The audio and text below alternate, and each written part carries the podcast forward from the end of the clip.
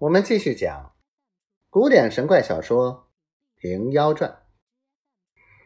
婆子看个老实知事的，便去问他道：“方才说什么杨老佛、杨奶奶是神意思？”贫婆答道：“这里华阴县里有个阳春巡检，出名叫做杨老佛，乃大富之家。”夫妻两口都好道，各处烧香布施，不拘僧尼道士。但是有本事的与他说得来，讲得合，他便整年界供养。这奶奶一年也到这山上两遍，见了我们，每人整十来个钱这样的舍，又大石螺抬着火烧馍馍给散给我们吃。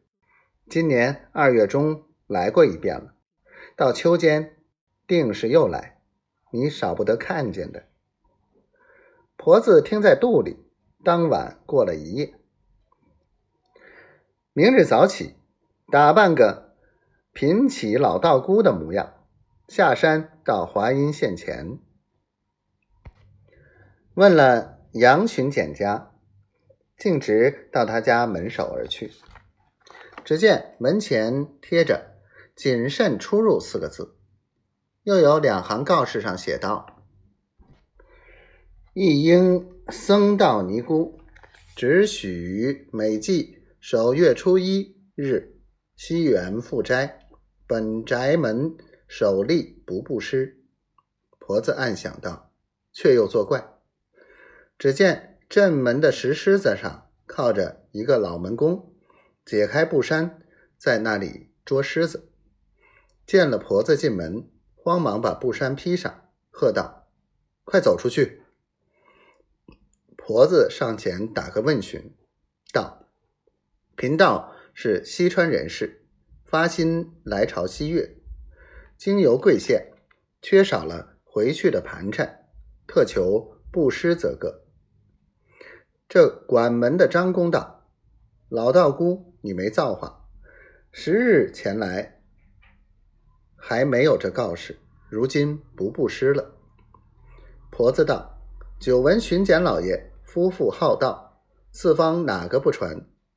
说好个杨佛子、杨奶奶，如今怎的就灰了这善心？”张公道：“本宅老爷奶奶当初果是欢喜施舍，四方僧道。”若能讲经说法的，便把房子与他住下，不论年月供养，临动身时又资助他盘缠衣服之类。这门首时刻有人木化，不是这般冷清。只为一月前南路来一个尼姑，约莫四十多岁，会说些因果。奶奶好听的是那因果话，留在宅内住了半个多月。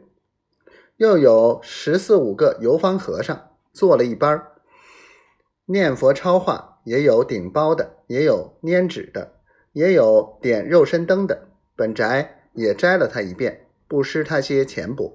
谁知那一班是大伙强盗，这尼姑正是个引头，暗暗漏个消息，夜间里应外合，明火执仗，打劫了若干东西去。老爷和奶奶还走得快。躲了这性命，他两个老人家商量，说是前生欠下那和尚尼姑的债，莫去告官了，带累地方邻里了。